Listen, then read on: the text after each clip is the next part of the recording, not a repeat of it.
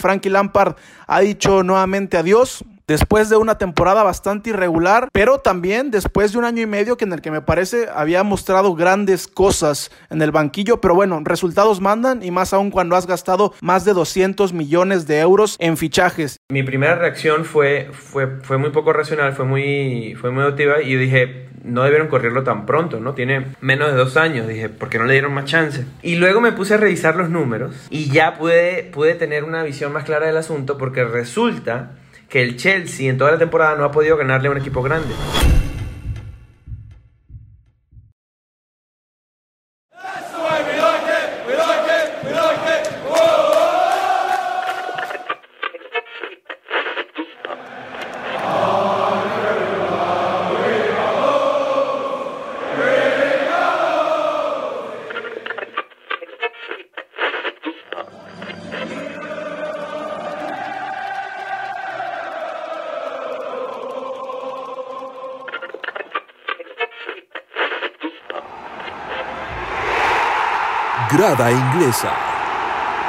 Bienvenidos a una nueva edición de Grada Inglesa, una mirada a la mejor liga del planeta.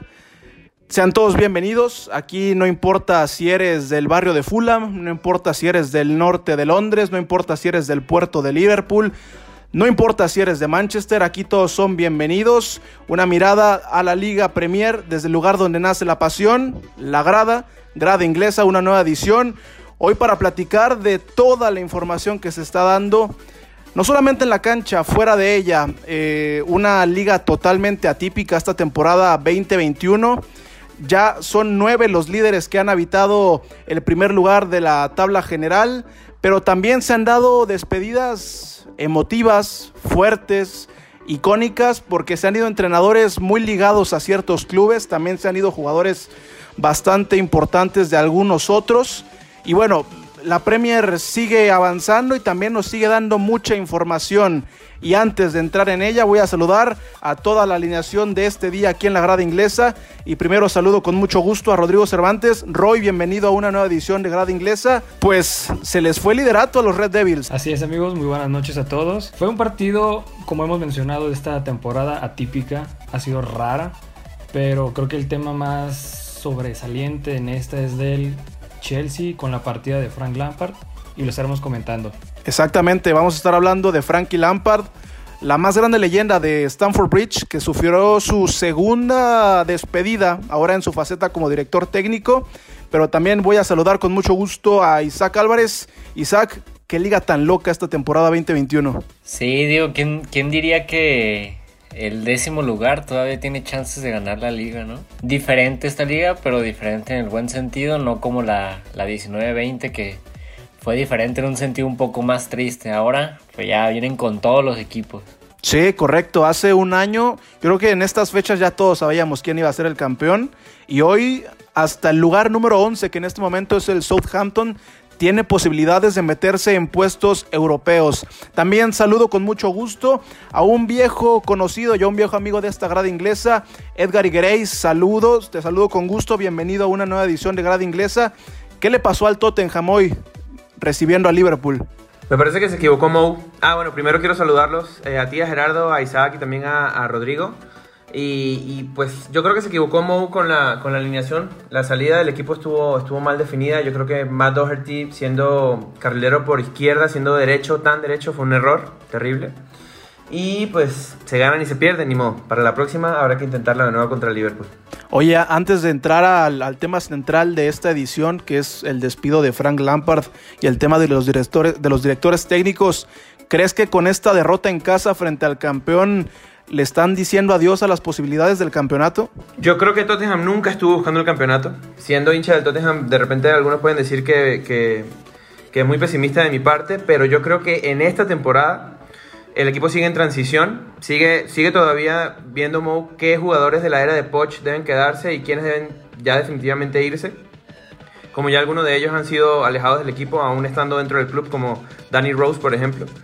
Yo creo que esta temporada se está apuntando a un torneo local, bien sea la Carabao Cup, en la que ya el Tottenham está en la final, o la FA Cup, y también se está apuntando a la Europa League.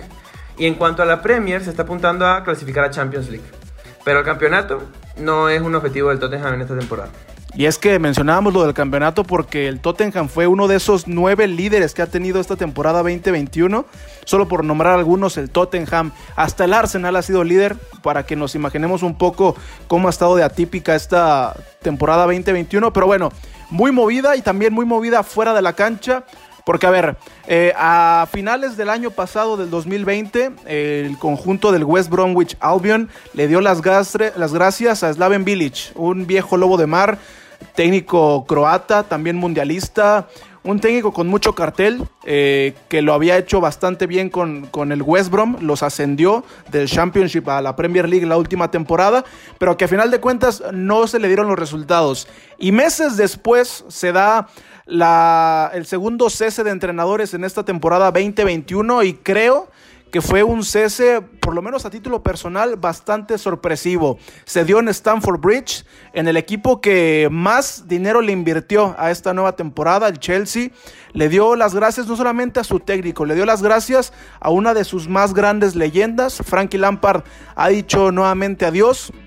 Después de una temporada bastante irregular, pero también después de un año y medio que en el que me parece había mostrado grandes cosas en el banquillo, pero bueno, resultados mandan y más aún cuando has gastado más de 200 millones de euros en fichajes. Y aquí va la primera pregunta de la noche para, para esta mesa. ¿La salida de Lampard fue precipitada o era necesaria? Ah, cuando inviertes cientos y cientos de millones y no consigues pues competir para Europa League, creo que sí, sí se justifica. De igual manera ya sabíamos que traer a, o sea, que el, Chelsea trayendo a, Lampard iba a ser un cartucho quemado muy pronto. Se arriesgaron, le salió al, al principio, pero pues Abramovich no, no, no es un dueño que se le caracterice por paciente. Tiene sentido. Sí, también para mí. De hecho, creo que leía que eh, dentro de los últimos 10 técnicos del Chelsea fue el que tuvo peores resultados por debajo de Villas-Boas. Pero también comparemos de que la temporada pasada era su primera como DT dentro de la Premier League porque venía del Derby County que tuvo grandes resultados que se quedó a nada de ascender y como menciona Isaac de que tal vez de esos millones y millones que eh, apostaron en la delantera esos millones también en la defensa con Ben Chilwell siento yo que como mencionan es lo que se caracteriza a Abramovich. Él no tiene tanta paciencia y no se toca el corazón para decir de que si su equipo va mal, le va a dar el espaldar a su técnico. Él piensa en el quién va a ser el siguiente y vámonos. Yo creo que es una forma en la cual se ha estado ejecutando con el Chelsea desde que pues vemos que compite a gran escala. Yo creo que, bueno, voy a ser, muy honesto, cuando despidieron, el día que, se conoció el, el anuncio del despido, eh, mi primera reacción fue, fue, fue muy poco racional, fue muy, fue muy emotiva y dije, no debieron correrlo tan pronto, ¿no? Tiene menos de dos años, dije, ¿por qué no le dieron más chance? No le dieron más oportunidad. Y luego me puse a revisar los números y ya pude, pude tener una visión más clara del asunto porque resulta que el Chelsea en toda la temporada no ha podido ganarle a un equipo grande. Así es no pudo, no pudo ganarle eh, a, equipos a los que tienes que ganarle cuando, cuando tienes ese objetivo de competir, obligado a competir por esa gran inversión que hicieron de cientos de millones de, de, euros esta, esta temporada de libras. Y yo creo que el principal error de toda esta cadena de errores fue que el Frank Lampard se fue muy pronto del Derby County. A mí me da la impresión de que teniendo un par de temporadas más en Derby County, en Championship, ascendiéndolos a primera división, podía desarrollar de repente un poco más de colmillo, un poco más de callo, y me parece que le está pagando la novatada en, en cuanto a su debut. Debutar en Premier con un equipo tan grande eh, eh, es complicado, o sea, no, no, todos los directores técnicos son Zidane, que llegan al Madrid luego de venir del Castilla y les va muy bien. Eh, me parece difícil, me parece difícil lo que apostó, la, la apuesta que hizo Frank Lampard cuando aceptó ser DT del Chelsea fue muy arriesgada y me parece que ahora está pagando las consecuencias porque no tiene la experiencia necesaria para dirigir un grande de la Premier. Y no es, no es mal técnico, simplemente le quedó grande el, el, la chamba, o sea, porque lo, los partidos en los que el Chelsea ganaba, ganaba con buenos planteamientos técnicos, convirtió jugadores que a lo mejor y, no aspiraban a tanto en buenos jugadores. Mason Mount a lo mejor no, no muchos hubiéramos pensado que ahorita Mason Mount hubiera aportado el gafete de capitán, ¿no? Cuando, cuando estaba en el Derby County y ve cómo lo desarrolló. Entonces un técnico que desarrolla jugadores no es precisamente un mal técnico y los planteamientos también que, tenía Lampard no eran malos, pero le quedó grande, como dice. Le quedó grande la yegua, diría Lisa Villarreal. No, este, a ver, yo, yo tengo un, un, un, punto a refutar lo que decía Edgar, porque yo también me, me puse a darle vueltas y es que esta no era la primera temporada de Lampard al, mando del Chelsea. Pero bueno, ahorita, ahorita voy a ese punto. El primero, lo que mencionaba Rodrigo. Sí, ah, no, me parece que fue Isaac. Pero bueno, sí, Roman Abramovich no es un dueño que tenga mucha paciencia. Frankie Lampard es el noveno técnico que se ha ido despedido desde que el ruso es dueño del Chelsea. Vamos recordando nombres. Claudio Ranieri, Abraham Grant, Luis Felipe Scolari, campeón del mundo. Carlo Ancelotti, campeón de Europa. André Vilas Boas, que en su momento era llamado el nuevo Mourinho. Roberto Di Matteo, campeón de Europa. Antonio Conte, eh, director técnico de selección italiana. The Special One, José Mourinho, multicampeón con Chelsea. Y ahora Frankie Lampard. Y ojo a este dato, según, Fox, según Fox Sports, porque no nos vamos a adueñar de los datos, eh, Abramovich se ha gastado más de 100 millones de euros en despidos porque no, es, ninguno de estos técnicos ha terminado su contrato. Son contratos a largo plazo, 3, 4 años. A todos estos los ha cortado a la mitad del proceso y se ha gastado más de 100 millones de euros en despidos, lo que es una locura. Eh, y después, el segundo punto que, mencionaba Edgar me parece importante. Sí, a, lo mejor, y, y, yo concuerdo que, que Lampard no es un mal técnico, ¿eh? a lo mejor todavía no estaba capacitado para un reto de esta magnitud.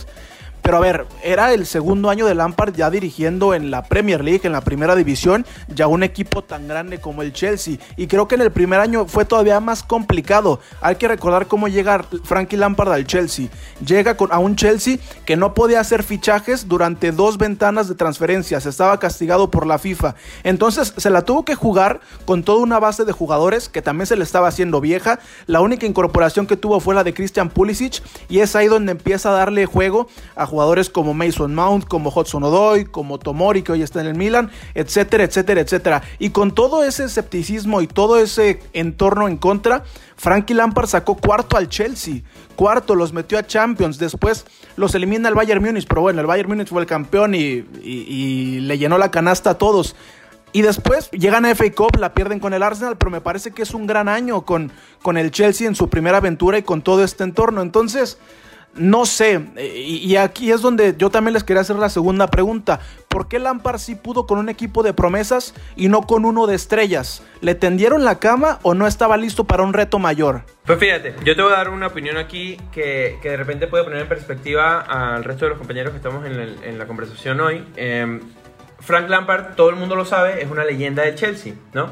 Siendo un canterano del Chelsea que pasa todas las divisiones, como Mason Mount, como Temi Abraham, como, como Callum Hudson Hodoy, y toda esa base de jugadores importantísima que está joven, inglesa, canteranos todos del Chelsea, desde el punto de vista de manejo de vestuario es mucho más fácil para Lampard desarrollar talento joven inglés que lo idolatra, porque es una leyenda de su equipo, que eh, llegar con ese mismo impacto a mentalidades como Timo Werner, por ejemplo, o como Kai Havertz, o como Hakim Ziyech, que son jugadores que no son la más grande superestrella de Europa, pero son jugadores que vienen de otra cultura, que no crecieron viendo al Chelsea, que no crecieron viendo a Frank Lampard jugando fin de semana con fin de semana en la Premier League, y ese manejo de vestuario yo creo que se le complicó.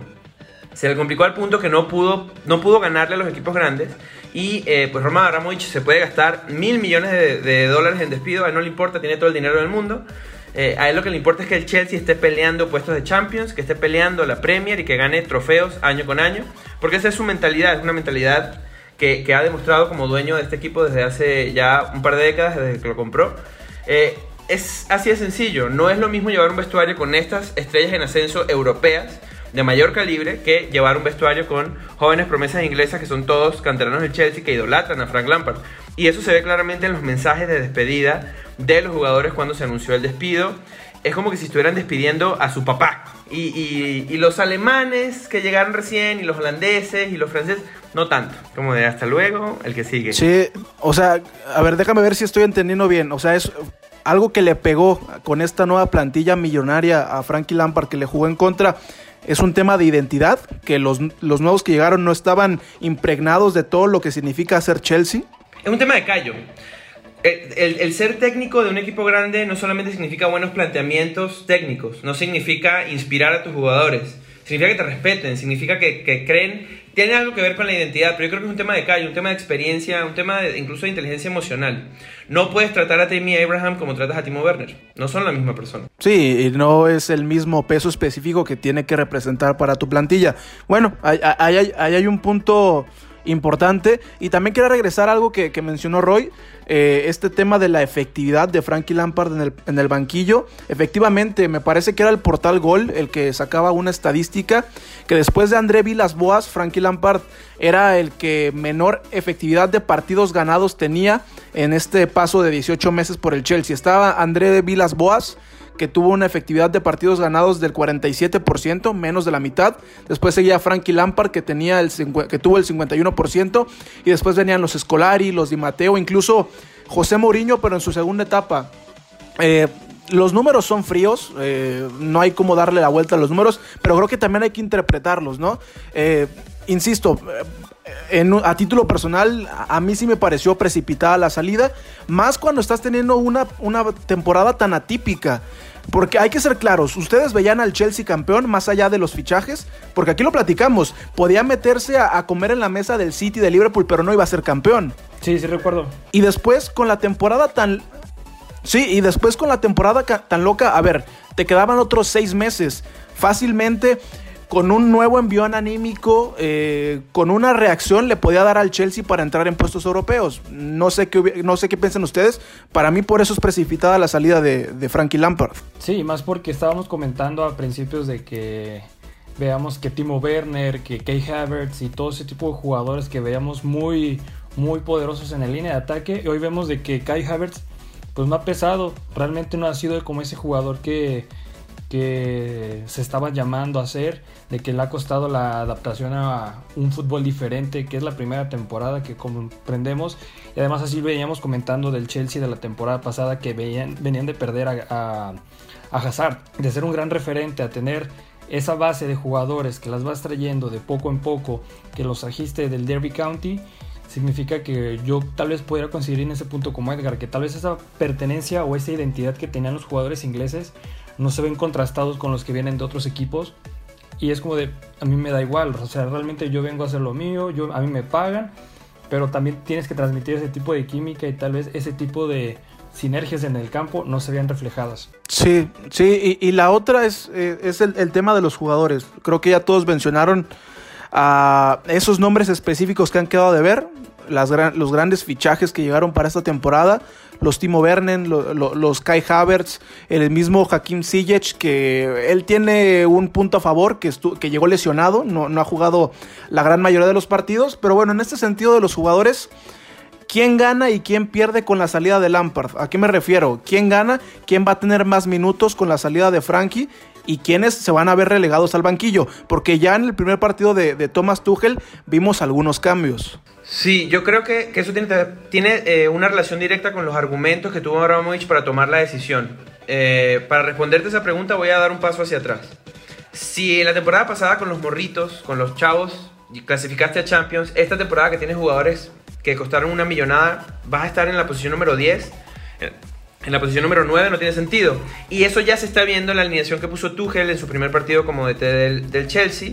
Eh, no estuvo Mount, por ejemplo, en el cuadro, en el cuadro inicial. Estuvo Giroud haciéndole un guiño. Eh, yo creo que la, titularidad de Giroud fue un mensaje más para, para Werner que para Giroud. ¿Ok? Eh, fue, hola Werner, costate todo este dinero, pero Giroud es el que me ha hecho los goles importantes de esta temporada del equipo. Y yo estoy llegando, así que le voy a dar la oportunidad a él. Creo que fue un tema más de motivarlo a, entrenar más fuerte, a desarrollarse más fuerte. Y por eso vimos a Giroud de titular en este, en este primer partido de Tuchel. Y yo creo que esos mismos canteranos que tuvieron una buena temporada la pasada con, con Lampard son los que van a ver sus minutos más, más sacrificados con Tuchel en lo que resta de esta campaña. Sí, es previsible. Es previsible que va a pasar algo similar. Eh, y, y, sobre todo porque los jugadores canteranos del Chelsea eran jugadores que Lampard sacó. Lampard explotó. Entonces eran jugadores totalmente de la confianza de él y algo que a veces no tomamos mucho en cuenta es que en el fútbol es mucho confianza del técnico sobre un jugador. Y se ve en muchísimos equipos donde no entendemos por qué fulanito es titular. Porque el técnico le tiene confianza. Siento que aquí eh, va a ser algo a la contraria. Los internacionales van a estar más con en, el cuadro de, de Tuchel. Sobre todo porque las dos personas de las que más hemos, hemos estado hablando pues, son alemanes. Y Tuchel ya jugó con Christian Pulisic. Tuchel pulió a Pulisic. Entonces, Temi Abraham, eh, Hudson Odoi van a ser jugadores que van a tener sus minutos sacrificados. El mismo Mason Mount que arrancó en la banca en el partido contra, contra me parece que fue Southampton, no recuerdo bien, pero bueno, el primer partido de Tuchel. Y bueno, saludo también con mucho gusto a Alfonso Salmón, que se une a, la conversación. Y bueno, en el, en el, hilo de la conversación que llevábamos, le voy a preguntar al, buen, al buen Alfonso. A ver, Tuchel fue contratado para potenciar o fue contratado por su conexión con ciertas figuras y son nombres totalmente conocidos por, por potenciar eh, el, el, accionar de los Timo Werner, de los Havertz y de los Pulisic. Yo creo es curioso. Yo creo que lo contrataron precisamente porque es un alemán. Este, y la mayoría de los fichajes son alemanes, o Timo Werner, este, Kai Havertz. Y, y, por otro lado también porque no hay una gran baraja de técnicos. O sea, si nos podemos a pensar la baraja de técnicos que hay en el mercado no son muchas. Ya se fue Pochettino, que era el, como el más valuado, y ahí pues a lo mejor Massimiliano Allegri eh, y Tuchel, y Tuchel, pues. O sea, no, no hay mucho tampoco de dónde escoger. Eh, y, pero, y yo creo que también lo contrataron porque un problema que, que este, vivió Frankie Lampard, estoy seguro, fue los egos. Él apostó en su temporada, en donde le fue bastante bien, nadie se esperaba que quedara en un cuarto lugar. Eh, apostó él mucho a la cantera y, retomando a muchos jóvenes, o sea, eh, Canon Hudson Odoy, este, Tammy Abraham, apostó por ellos, pues y también siguió apostando por ellos esta temporada. Entonces eso yo no creo que le haya caído bastante bien a los, los grandes fichajes que llegaron como estrellas al Chelsea y eso terminó pesando. Ahora, yo creo que también traen a Tuchel porque Tuchel ya tuvo una experiencia con figuras. Ya, ya sabemos que manejó a Mbappé, ya sabemos que manejó a Neymar, este, estuvo Icardi también en, en, ese, en ese equipo, pero no le fue muy bien. Entonces, quién sabe si le vaya este, bien en este, en este proceso también a, a Tuchel otra vez. Pues. Sí, y a ver, creo que, que, por currículum lo de Tuchel no tiene objeción, ¿no? A ver, comenzó y es, y es un recorrido un poco parecido a lo, a lo que pasó con Jurgen Klopp, ¿no? Comienza con el Mainz, cinco temporadas. Es un equipo chico de, la Bundesliga, pero lo salvó un par de ocasiones del descenso, un par de ocasiones los llevó a, Europa League. Después viene lo del Borussia Dortmund, que es donde explota como director técnico, donde se da a conocer ante el fútbol internacional. Eh, es complicado competir contra el Bayern, pero termina ganando una Copa de Alemania, que me parece que en tiempos de este todopoderoso Bayern Múnich es, es, un, es un gran resultado se la gana al Frankfurt y después pasa al PSG, donde prácticamente lo ganó todo. A ver, estuvo dos temporadas, dos temporadas y media. Y bueno, en esas dos temporadas completas peleó por ocho títulos locales. De esos ocho títulos locales, entre ligas, copas, supercopas y copas de la liga, ganó seis de ocho. Y después también se hizo subcampeón de Europa en la última temporada, precisamente jugando contra el Bayern Múnich. Me parece que por currículum no hay mucho que objetarle al alemán. Pero la otra es, ¿realmente era lo que necesitaba el Chelsea? O sea, ¿realmente tiene peso haberlo ganado todo con el PSG en una liga como la, como la francesa y con esa plantilla? Yo creo que precisamente el título que le faltó era el título que, que necesitan, pues, o que, o que esperaban, pues. O sea, si contrataron a Tuchel no fue para ganar la, Liga, la Ligue de France, no fue para ganar la Copa de Francia, fue para ganar la Champions League y sí dio un paso de calidad llegando al, subcampeonato, pero aún así no, no, logró el objetivo, pues. O sea, cualquier técnico, bueno, no cualquier técnico, obviamente, este, pero todos los técnicos ganaron prácticamente lo mismo que él, que estuvieron antes que él. Entonces, precisamente lo que le faltó eh, eh, fue clave para... Y por algo ya no está ahí, pues. Entonces, yo sí creo que yo sí tengo ahí mis reservas con, con que todavía. Se nos perdió ahí un poco Salmón, pero bueno, creo que, que iba por el mismo punto al que yo quería llegar. O sea, a ver, es que yo, yo no dudo de las capacidades técnicas de Thomas Tuchel, pero también yo creo que pocos técnicos no ganarían lo mismo con el PSG. ¿O me equivoco? Yo creo que manejo de vestuario es la clave. Y manejo de vestuario es la clave porque Thomas Tuchel logró en el PSG algo que, eh, por ejemplo, algo en lo que a Unai Emery le fue muy mal, que fue en el manejo de vestuario. Cuando Unai Emery era el DT del PSG, había dos bandos bien marcados en ese vestuario del PSG que eran los argentinos y uruguayos contra eh, el Neymar y su banda brasileña, ¿no? Los David Luiz, los Thiago Silva, y luego estaba Angelito Di María con Cavani. Habían dos bandos bien marcados y ese, esa, esa, ruptura, esa ruptura que hubo en el vestuario del PSG le hizo mucho daño al PSG y por eso de repente no pudo competir eh, por un trofeo europeo en esas temporadas con Unai Emery. Llega Thomas Tuchel, sana las heridas, salen de dos, tres jugadores que eran, que eran muy dañinos para ese vestuario y crea una armonía entre dos nuevos bandos, que, que uno es liderado por, por Neymar y el otro por Mbappé, y ya eso se ve en la cancha con los resultados de llegar a una final de Champions League. Yo no estoy diciendo que Thomas Tuchel sea un mal de té tácticamente, eh, y siendo alemán dudo mucho que sea desordenado, pero el manejo de vestuario es lo que le dio este trabajo en el Chelsea en esta oportunidad. No, y no tiene nada de malo. O sea, nos estás diciendo que Tuchel es motivador. Que, eh, que cuando lidias con tantas figuras es importante. Sabe manejar egos difíciles. Neymar es muy difícil de manejar. Muy difícil de manejar. Y Mbappé ni que, ni, que lo diga. Que para su edad haber ganado la Copa del Mundo. Imagínate lo difícil que debe ser manejar un vestuario con esas dos figuras. Y otros dos, tres nombres pesados que hay, como Di María, por ejemplo. Que es un nombre pesado en el fútbol europeo. Entonces, eso, darle esa armonía a los ingleses jóvenes y a los alemanes jóvenes que están en el vestuario del Chelsea. Eh, es una tarea complicada y yo creo que Tuchel, de los técnicos que están libres en este momento, incluyendo Allegri y otro par que hay ahí que son interesantes, Tuchel es la mejor opción sin duda. Yo creo que Abramovich decidió bien, de hecho. E, esa era justo una duda que yo tenía, si era lo, mejor que quedaba disponible en el mercado, porque sí, eh, la, gran joya que todos buscaban era Pochettino, ¿no? Llega el PSG justamente, lo toma, eh, ni modo Manchester United, ni modo Arsenal, ni modo Real Madrid también en algún momento. Pochettino va a París. Y sí, quizás Thomas Tuchel era el otro peso pesado, lo de Allegri, pero lo de Allegri parece que ya también está un poquito descanchado después de hace un par de años, después de el último paso por el fútbol italiano. Pero sí, yo concuerdo en que lo que Tuchel le puede dar al Chelsea es eh, una mayor armonía en el vestuario. Y sí lo vimos con el PSG en, la última Champions League, los veías en redes sociales, los veías en la cancha, era un equipo eh, mucho más unido, ¿no? Y, sí, lo que menciona Edgar es muy importante. Esas banditas de los jugadores de La Plata, dígase Uruguay, dígase Argentina, y después la bandita de amigos de Aymar, échate ese trompo a la uña. Pero ahora, quiero preguntarle esto también a Rodrigo, a Isaac. ¿Qué, ¿Qué es más difícil, dirigir al PSG o al Chelsea? Nada, dirigir al Chelsea. Porque en el PSG, en, Francia no tienes la misma competencia que tienes en, en Inglaterra. Las ligas son muy distintas y creo que esta liga lo está demostrando. Eh, te puede, tanto te puede ganar un, un, Manchester City como te puede ganar un Burnley.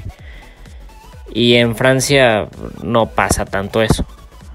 Entonces, de entrada, por la, competencia es más difícil dirigir en Chelsea. Y si nos vamos ya a, en qué país se vive más el fútbol, al menos en el tema mediático, totalmente Inglaterra. Se le exige más al Chelsea en, en Londres, que es una ciudad que tiene, ve tú a saber cuántos equipos, que al París en su ciudad. La afición es más exigente en, en Londres que en, que en París. No, y además tú mencionabas algo, Jera, de realmente de, esa parte de que había ganado Tuchel en Francia. De los ocho títulos ganó seis. Y si te vas ahora a un aspecto donde tienes a un jefe que va a estar exigiéndote que vayas de todas por todas en los torneos en los cuales vas a competir, tienes que estar a tope. Tú tienes que estar, como mencionaba Edgar, tienes que estar con tu equipo preparado fisiológicamente, físicamente, para que te den y rindan en el campo y también tú con esa parte le estés imprimiendo la inyección de la confianza para que realmente si Kai Havertz está pasando un momento agridulce, pagaste N cantidad de millones por él, tienes que cobijarlo, tienes que arroparlo con jugadores y que saquen el máximo provecho de cada uno de esos jugadores que están ahí dentro, como lo hizo para separar en esa parte con las banditas en PSG, vas a tener más trabajo pero te va a tener más exigencia y más, eh, pues más resultados el imprimir de que tú sacaste a un Chelsea a que hayas ganado N cantidad de títulos en París. Tiene más este, presencia que estés en el Chelsea compitiendo a que hayas ganado la Copa del Príncipe en Francia, por así decirlo. Para el señor Salmón, que es el aficionado número uno de esta mesa, Liverpool, y que es también el, es el, líder del club de fans de Jürgen Klopp, ¿crees que de esto, por esto que hablábamos, de, que, es como que la carrera de Tuchel hasta el momento ha sido como similar al camino recorrido por, por Jürgen Klopp, ¿crees que podemos esperar un estilo parecido al que maneja Klopp con el Liverpool, ahora el, eh, Chelsea con, con Tuchel?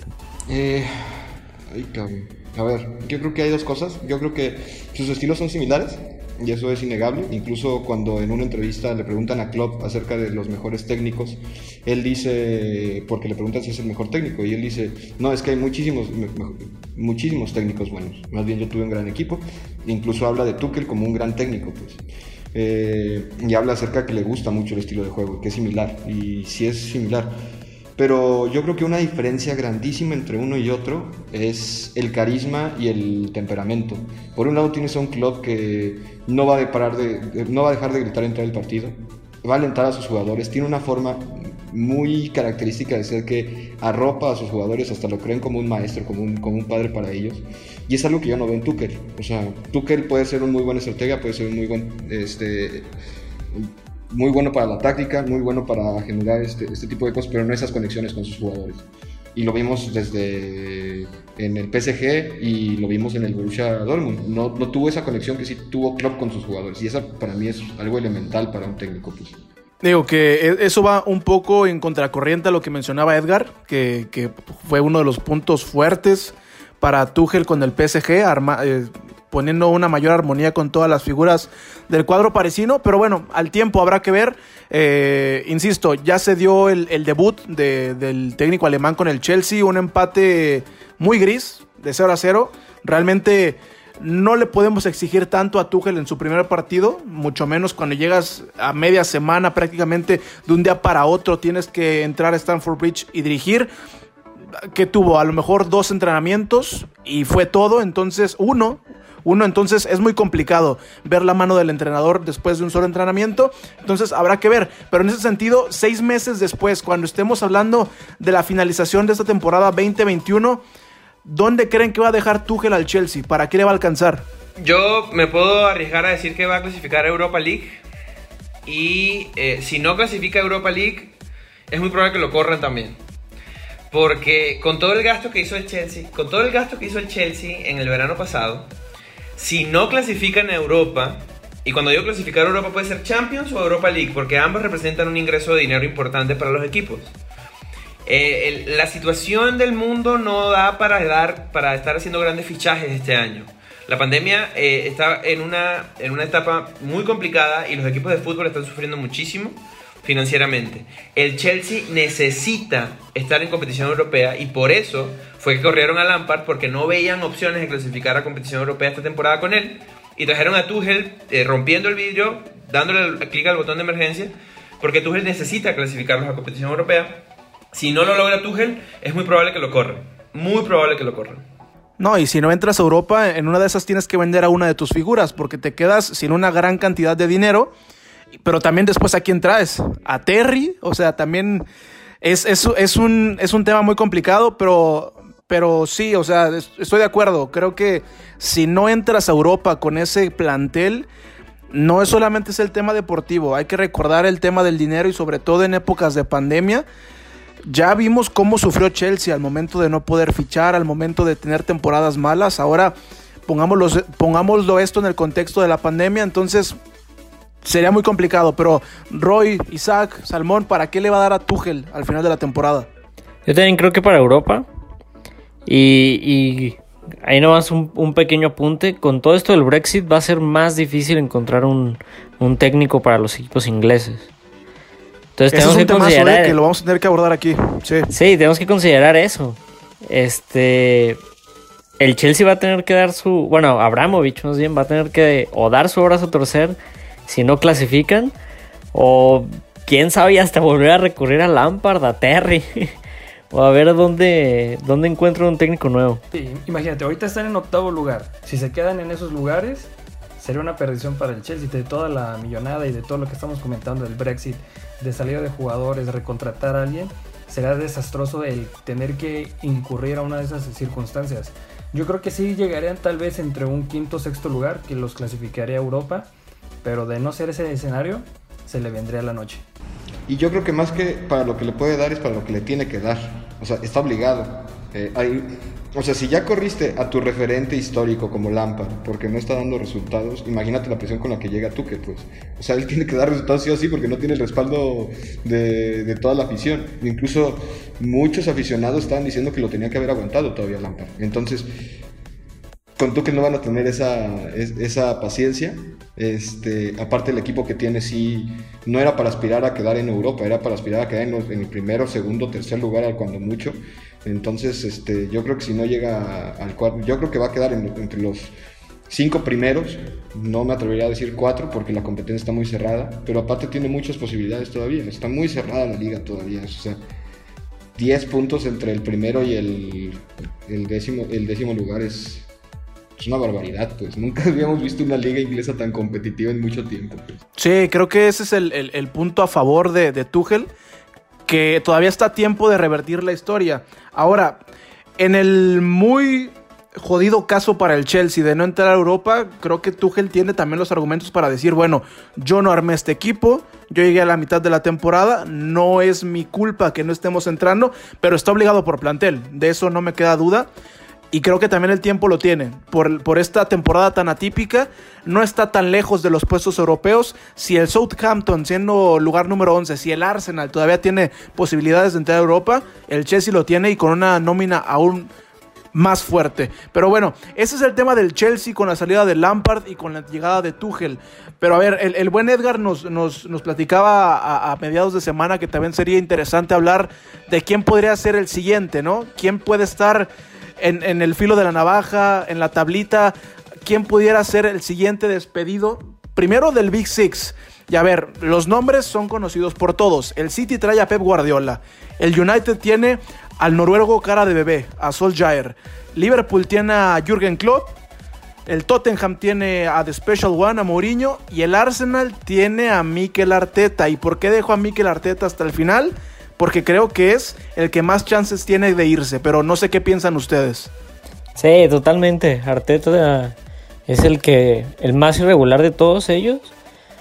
Eh, o sea, estamos hablando de que el Arsenal tiene los mismos puntos que el Chelsea y del Chelsea todavía lo, lo vemos como un candidato a llegar a Europa. La verdad es que futbolísticamente no sé si al Arsenal le dé. Porque en plantilla, bueno, llegó Martin Odegaard, que si eres fan del Real Madrid, no te explicas cómo lo dejaron ir. Llega Martín Odegaard seguido a final de temporada. ¿Quién más tienen? Futbolísticamente no veo cómo le alcanza el Arsenal para llegar a, un buen puesto y al final de temporada Arteta, pues si no es que ya queda pendido, pendiendo de un hilo, se va. Pues ahí está también, es el punto de que dice Isaac, tanto de Arteta, también yo lo vería con Solskjaer pero más con Arteta porque ya solo te queda un torneo para competir. Ya te fuiste de la FA Cup. Ya no se hacen la. ¿Cómo se llama? La Carabao Cup o ¿cómo se llama esa copa? En la Copa, en de, la Copa de la Liga. En la, en la, Liga te estaba yendo de la patada. Estabas casi, casi a punto de golpearte contra el Burnley en el décimo sexto lugar. Entonces, si no viene arrancando bien este equipo que él mismo generó para esta temporada, es el siguiente en la línea. Sí, hay un detalle acá eh, que igual ustedes me dicen si, si de repente tiene sentido, si les hace sentido o no. Yo creo que el reemplazo de Arteta, bueno, antes que nada, yo creo que Arteta es el próximo que está en la línea de, de fuego y va a depender mucho de qué resultados obtenga esta temporada. Este, yo creo que tiene que hacer el mayor esfuerzo posible también por clasificar a, a Europa y eh, su reemplazo está actualmente dirigiendo en la MLS y yo creo que ustedes ya van a tener una idea de a quién me refiero, ¿no? Messier, Messier Henry. Titi, que es la mayor leyenda reciente de, del Arsenal, yo creo que reciente de toda su historia. Eso me suena a otro Lampard, ¿eh? Este fin de semana es, es, el juego contra el, contra el United. O sea, va a estar bueno. Justamente a eso, eso que dice Rodrigo, yo creo que es lo más importante de este, de este punto en particular que tiene que ver con Arteta, porque ahí les va. Les voy a decir cuáles son los próximos, los próximos juegos que tiene en calendario el Arsenal, que para mi gusto tiene el Está, calendario. está durísimo su Tiene el calendario. calendario más complicado de todo el Big Six de aquí a marzo, ¿ok? Para mi gusto, pero igual ustedes, yo re- repasándolo, ustedes me dicen si sí o si no. El 30 de enero, dentro de dos días, va, a, va contra el Manchester United, ¿no? Luego va contra los Wolves, que son este equipo extraño, que sin Raúl Jiménez no están tan bien, pero de repente te ganan un partido, te lo empatan, ¿no? Luego viene el Aston Villa, que es bien difícil. Luego viene el. Leeds United, depende de cómo se despierte Bielsa el día, ¿no? Si Bielsa se despierta bien, el Leeds está bien. Yo creo que ese equipo ya se cayó, ¿eh? Pero, pero, te sorprende y te mete cuatro goles, de repente en 15 minutos. Y luego hay un detalle bien importante que de repente no lo van a sufrir tanto otros equipos de la Premier. El, el- el enfrentamiento que tiene Arsenal en Europa League es bien complicado contra el Benfica. Y esos dos partidos se clavan en el medio de este calendario y hace que tengan un juego cada dos o tres días. Y eso se complica todavía más. Luego del Benfica viene el Manchester City, ¿ok? Y luego del Manchester City viene el, eh, de nuevo el Benfica y luego viene el Leicester, que es un equipo bien difícil. Luego viene el Burnley, que ya todos sabemos cómo le está yendo el Burnley luego de que le ganó al Liverpool y tiene tres partidos ganados de forma consecutiva, que de repente para ese momento ya se desinfló, pero es un equipo difícil de anotarle, es un equipo difícil de hacerle goles. Y luego Gerardo, ahí te va. Viene el Tottenham. Y luego del Tottenham viene el West Ham, que es otro derby de Londres. Y luego, y luego, estamos hablando ya... No, ya párale ahí. estamos hablando ya del 3 de abril. O sea, todo este, todo este número de juegos son consecutivos. Luego viene el Liverpool. Si Arteta no tiene un saldo positivo de más partidos ganados que empatados o perdidos de todo este run, no sé si lo van a correr de inmediato, pero van a tomar la decisión de correrlo a final de temporada. Y Titi Henry es probablemente el próximo técnico del Arsenal para la temporada que viene. Aunque yo creo que tiene un comodín bajo la manga, ¿eh? Y se llama Europa League. Ya quisiera el Chelsea tener ese comodín bajo la manga que se llama Europa League. Mm. Porque es un boleto a la Champions League.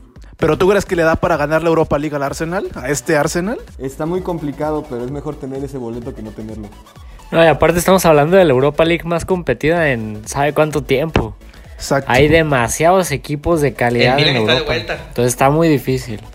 El Milan está de vuelta. No, y, ¿Qué, qué gran equipo trae el Milan. Y si se llegan enfre- si, si Arsenal pasa contra el Benfica, que esa es la primera, tiene que ganarle al Benfica.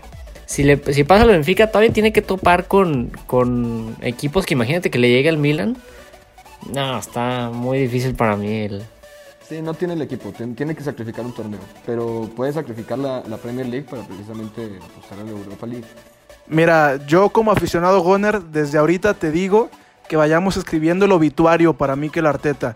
Yo no creo que lo vayan a correr a la mitad de la temporada, pero él no va a estar para la temporada 21-22. Y, y eso no es lo peor. Después viene realmente un escenario trágico para el Arsenal, porque si decíamos que para el Chelsea sería catastrófico no entrar a Europa, a ver, al Arsenal ya se le fueron las dos vías que utilizó la última temporada para entrar a Europa, que, fueron, que son las copas. Ya no están las copas. No va a ser campeón de Inglaterra y muy complicado que pueda ganar la Europa League. Incluso yo veo muy complicado que le gane el Benfica. El, el Benfica trae buen equipo, ¿eh? Trae a Jan Bertongen, trae a Everton Cardoso, trae ahí un equipo interesante. Ahora, bajo este escenario, estamos de acuerdo en que Arsenal no entraría a Europa, ni siquiera a Europa League para la siguiente temporada. Imagínate todo el dinero que va a dejar de ingresar el Arsenal para la temporada 20, 21-22.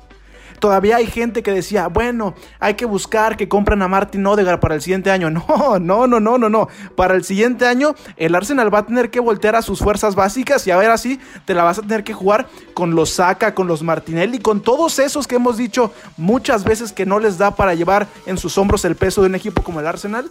Yo sí creo que el siguiente es Mikel Arteta, pero no a la mitad de la temporada. Pero del Big Six, sin duda alguna, el que se va es Mikel Arteta. Y porque si se va a Zidane, Si pierde todos esos partidos, sí lo corre de inmediato. no, y porque si se va Zidane del Real Madrid, no solo van a perder, perder a Odegaard, que seguro no se los venden, o sea, es una cosa, van a perder también a Ceballos, pues. Entonces, eh, tienen muchos prestados también, es, es eso, pocas compras. Pero, pues sí, un escenario bi- bien complicado para el Arsenal. Pero también nosotros tendemos a escribir muchos obituarios y pocos se hacen realidad. Y el que no te- te teníamos en Sí. mente fue el que se dio. Queríamos ya correr a, a Solskjaer, sigue ahí vivo. Queríamos correr a Arteta, sigue ahí vivo. Y el que no esperábamos que se fuera el a Lampard, No, y yo creo que el cara de bebé ya aseguró contrato para el siguiente año, teniendo al Manchester United segundo, yo creo que ya firmó para el siguiente. O sea, el Manchester United le pedías entrar a Champions. Y con eso ya, ya tenían para la temporada. Eso es lo que le pedías.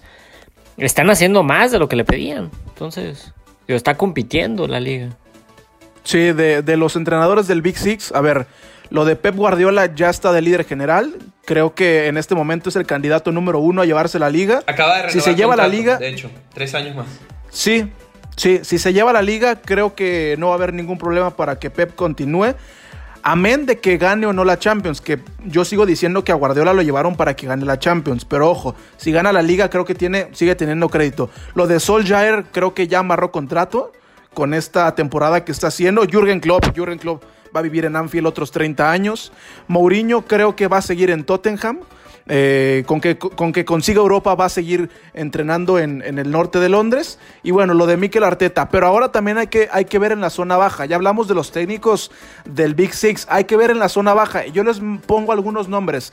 Fulham con Scott Parker está en zona de descenso a 5 puntos de la salvación. Brighton, Graham Potter no están puestos de descenso, pero es el más cercano. Después viene el que para mí es el, es el candidato número uno, que es el Newcastle, porque es el equipo con la peor tendencia. Tiene cinco juegos seguidos con derrota y ya está cerca de la zona de descenso. Después viene lo del Crystal Palace. Y ojo también a este hombre, Wolverhampton, con uno Espíritu Santo. Se le cayó con la lesión de Raúl Jiménez. Se han jugado 10 partidos desde que se lesionó el mexicano y y de esos 10 partidos han ganado solo uno y han tenido 6 derrotas. Entonces, para ustedes de la zona baja, ¿quién es el siguiente que se va? Newcastle, por prevención. Por mera prevención porque todavía tienen chance de no caer a, descenso. Todavía tienen un buen margen. Y yo, yo diría que, que, ahí es donde se, se, vendría el primer cambio. Y de quien definitivamente no se va a hacer cambio es Wolves por la estructura del equipo. Básicamente el equipo es de Jorge Méndez. La mayoría de los jugadores de Jorge Méndez, no un Espíritu Santo de Jorge Méndez, no va a salir. A mí el caso del de Scott Parker se me hace muy similar al del Sunderland, el de la serie que está en Netflix de que ponen a un técnico, lo van a quitar, van a traer a otro para tra tratar de salvar el barco, pero el barco del Fulham se está yendo a pedazos y lo hemos visto en algunos partidos, le ganó el Burnley en la, en la FA Cup, entonces yo creo que tanto es... Pero no juega mal el Fulham, ¿eh? No sé si no lo han visto, mal, pero, pero, no de juega todas mal. formas, como dices por ahí, no concreta. No, no tienen esa, esa No, la- para poder llegar y le sigue faltando, pero también podría ser el, el Newcastle en este caso. La cosa que tiene el Fulham es que tiene un dueño que está muy enfocado en su empresa de lucha libre. No le interesa tanto el, el Fulham. Porque todo lo que saca, todo el dinero que saca el Fulham lo está reinvirtiendo en AEW, que es su Y empresa. además también es dueño de los Jaguars, entonces ahí... No le importa tanto. Sí, es, es lo malo de los dueños estadounidenses, que no entienden muy sí, bien el coincido, fútbol. sí, yo coincido en Newcastle, eh, porque aparte es el que se ha caído a pedazos. O sea, sacaba un puntito por ahí, sacaba una victoria y últimamente no está sacando nada. Y la forma en la que perdió el último partido, pues este, dándole la voltereta, pues sí fue también de sorprender, pues un equipo que no reacciona. pues. Eh, el Brighton, por ejemplo, a mí me parece que es otro de los equipos que juega bien, por eso yo no... Sí, concuerdo. yo no apostaría a que, a que, a que corran a, a su técnico, más bien es una cuestión de que precisamente le falta darse los resultados, pero no, no tiene un mal desempeño. Este, el Burnley, que pues ya después de ganarle a Liverpool ya salvó parte de su temporada. Y pero aparte también todavía no sienten la presión, el Brighton es el único, pero todavía no sienten la presión porque pues, son todavía puntos de diferencia con el Fulham bastante considerables. O sea, el Brighton, el Brighton le saca 5 puntos al Fulham, es difícil, este, porque aparte no es como que ganan y, y pierden, regularmente pierden los equipos o empatan, o sea, es difícil que se den cambios abruptos en 3 o 4 jornadas. Este, el Newcastle también le saca 6 puntos. E incluso los Wolves, cuando mencionaste los Wolves, yo creo que tampoco porque precisamente son 10 puntos de colchón, pues. Eh, y se rumora que ya va a regresar Raúl Jiménez. Entonces, yo sí creo que si hay uno que puede correr a su técnico es el Newcastle. Yo apoyo la idea del Newcastle y más que por el tema de los resultados, eh, es, eh, el, tema del Newcastle es el estilo de juego. Yo estuve viendo Monday Night Football de Sky en Inglaterra esta semana y estaba Jamie Carragher explicando un poco sobre la cultura del, del fanático de Newcastle. Eh, un equipo que en Latinoamérica conocemos mucho por esa famosa película, ¿no? De Santiago Muñiz. Santi Muñoz. El, el tema con Newcastle es que Newcastle es una ciudad muy distinta futbolísticamente, futbolísticamente a, a otros lugares como Liverpool, como Manchester y como Londres. ¿ok? Está en el norte, es gente muy particular. Y eh, el equipo de Newcastle es el Newcastle, no hay otro. ¿Vale? Y además de eso, culturalmente en su ADN ellos tienen inculcado el buen juego, el buen trato de pelota, el toque, la jugada, la filigrana, ¿no? Y eh, hay un detalle con eso, que, que es que según Jamie Carragher, el, el, ADN de Newcastle se había recuperado un poco con Rafa Benítez, no del todo, porque obviamente los recursos no estaban, ¿no? Los jugadores para lograrlo al 100% no están. Pero el tema con Steve Bruce es que el equipo no juega nada, equipo que juega feo, mal, ¿no? Y eso tiene mucho que ver con, con el hecho de que seguramente Steve Bruce va a ser el, próximo que van a correr de, de, en cuanto a la lista de, de, de la Premier League por lo mismo, porque está totalmente desconectado del ADN de su equipo. Graham Porter, por ejemplo, en el Brighton, está muy conectado con su equipo. Eh, Scott Parker con el Fulham está en puestos de descenso y no lo han corrido porque está muy conectado con Pero su es equipo. gente de casa. Es gente de casa, está conectado con el equipo, es leyenda del equipo, entiende el equipo. Incluso, yo dudo mucho que descendiendo lo corran. Es muy probable que se quede porque él fue el que los ascendió y podría ascenderlos de nuevo. Concuerdo, concuerdo. Y yo por eso no ponía también al técnico del Sheffield United. Chris Wilder es ADN Sheffield United. ADN 100%. Muy difícil que lo corra. Porque no hay otro como él que pueda dirigir ese equipo. En cambio, Steve Bruce no tiene nada que ver con el Newcastle. Y está jugando totalmente distinto a lo que está acostumbrado el fanático del, Newcastle. Entonces, no le veo muy buen futuro en ese, en ese puesto de, de ese equipo. No, y en, y en, el caso del técnico del Sheffield United también tiene el crédito de que les dio la temporada más grande en la historia de ese equipo en Premier League, a pesar de que no entró a Europa. Entonces, dicen, bueno, ya nos hiciste probar el cielo, está bien, no importa que nos vamos contigo otra vez al Championship. Y lo del Newcastle también, yo creo que no tiene mal equipo, ¿eh? entonces ese es otro pecado de, de, Steve Bruce, porque para mí tiene uno de los mejores delanteros ingleses de la Premier League, Callum, Callum Wilson, que si se va el Newcastle a la segunda división, me parece que es un nombre interesante para los Arsenal, para los Tottenham, para los Wolverhampton, Leicester, para un, para un equipo así. Pero, pero bueno, yo concuerdo, puede ser el del Newcastle y también yo no veo a Sheffield United dándole las gracias a su director técnico. Pues simplemente para ir cerrando esta esta edición de grada inglesa. El fin de semana tenemos el partido del Arsenal contra el Manchester United. Eh, pronóstico, señores, ¿quién se lo lleva en, en Emirates Stadium? Nah, el United. Tardaron mucho, ¿eh? Con que no esté Marshall en la delantera pueden lograr algo, pero si está él, yo creo que hasta ahí Arteta se puede reivindicar con un puntito. Yo iba a decir que la diversión, pero la neta, el United trae mucho ahorita, andan, andan pues bien ayer no. ¿eh? ayer sorpresivamente fue el Sheffield. bueno, bueno, sí, sí, sí. Sacaron ahí la, la Castle Sheffield. Pero pues si sacas el partido de ayer, han jugado bastante bien. Gerardo se va a acordar muy bien de cómo quedó el partido de ida, ¿no? En Old Trafford. Totalmente. 1-0 en Old el Trafford penal. después de muchos años. Y también llegaba el Ars y también llegaba el Arsenal como víctima. Entonces, híjole, yo ya no le apuesto nada al Arsenal, pero es la Premier League, ya es la temporada 2021, entonces todo puede pasar. Eso, es, eso decíamos de la semana pasada con el United contra el Liverpool, de que iba más víctima y terminaron 0-0. Y esa es otra, ¿eh? No, no, yo quiero escuchar a Salmón. Yo quiero escuchar a Salmón. Yo vi al, al Liverpool pidiendo la hora en ese juego contra el, contra Dos. el, contra el United. Tuvo ¿eh? dos. Estuvo cerca de perderlo. Sí, sí, también se falló mucho, pues, pues sí. Pero bueno, o sea, yo del partido rápido, bueno, contando el tema anterior, Arsenal United me parece interesantísimo porque los dos, los dos equipos llegan bien, o sea, llegan con, con invicto, solo el Manchester perdió el último partido, pero llega bastante bien. Yo creo, pero aún así yo sí creo que va a ser un aburrido empate, como el como el de Liverpool contra el United. Y bueno, ya después de varios días de cabizbajo y nos Ya sé, man. los de Y a Liverpool. costillas mías, yo, no, que- yo que no te había hecho nada. Yo que soy tu compa. Eso sí. Las lágrimas de uno son las sonrisas Yo creo que va a de ser empate. Exactamente. Yo creo que va a ser empate entre el United y el Arsenal. Y eh, la verdad creo que va a estar aburrido también. Híjole, yo espero que, que todos ustedes se equivoquen porque la verdad es que la, la gran mayoría de los derbis de esta temporada han estado muy flojitos. ¿eh? La temporada en general ha sido una temporada eh, divertida, pero los derbis han quedado de ver. Los de, los de Liverpool, el derby de, de Liverpool contra el United, el derby de Manchester, los juegos entre Arsenal y Tottenham. Entonces, yo ya me conformo con que veamos un buen juego porque lo del Arsenal es ya es un, un tema muy complicado, pero ojalá que sea un buen partido en Emirates Stadium. Edgar Grey, gracias por estar en Grada Inglesa y las puertas de esta grada siempre están abiertas para ti. Un placer, un gusto estar con ustedes de, de vuelta y eh, fíjate que para completar ese comentario que estabas haciendo y para despedirme, yo quiero ver agresión en los derbis de, de Inglaterra. No quiero ver que se lastimen, no quiero ver que se, que se peleen a los golpes, no. Pero quiero ver agresión. Seguramente vieron lo que pasó con Lukaku, con Zlatan en la Copa de Italia esta semana. Seguramente vieron lo que pasó con el Marsella y el PSG hace más o menos un mes, en- en- también en la Copa de Francia. Esta, esta temporada en la Premier yo veo a los del City, a los del United abrazándose y a los del Arsenal y del Tottenham. Muy amigos. Sí, muy amigos. No quiero ver amigos, quiero ver agresión.